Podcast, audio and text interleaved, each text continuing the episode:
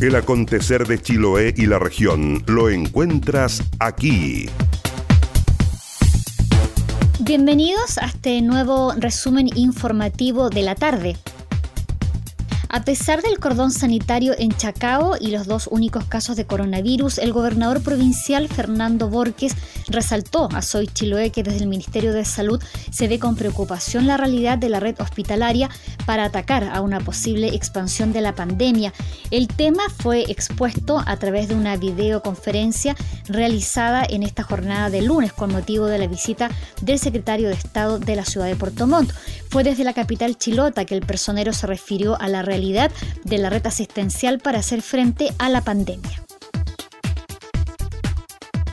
Se cumplieron dos semanas desde que comenzó la campaña de vacunación contra la influenza y según informó la Subsecretaría de Salud Pública, Paula Daza, esta ha sido muy exitosa dado que se ha vacunado un 69% de la población de riesgo, detallando que un 73% de los adultos mayores y un 45% de los niños que tienen entre 6 meses y 10 años ya han sido inmunizados.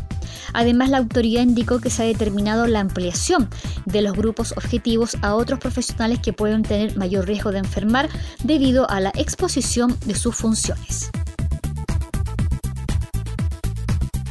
Con el objetivo de facilitar el proceso de postulación del concurso al Fondo de Fomento de Medios de Comunicación Regional, Provincial y Comunal en su versión 2020, es que el Ministerio de la Secretaría General de Gobierno, debido a la contingencia sobre COVID-19, ha extendido el plazo de postulación hasta el día 30 de abril del presente año.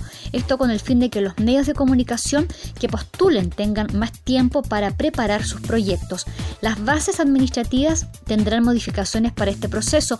Una de ellas es que se podrá ampliar el porcentaje de recursos a utilizar en el ítem honorario, pasando de un 50% a un máximo del 100% del total del presupuesto adjudicado. La máxima para hoy en Ancud es de 15 grados y estará despejado.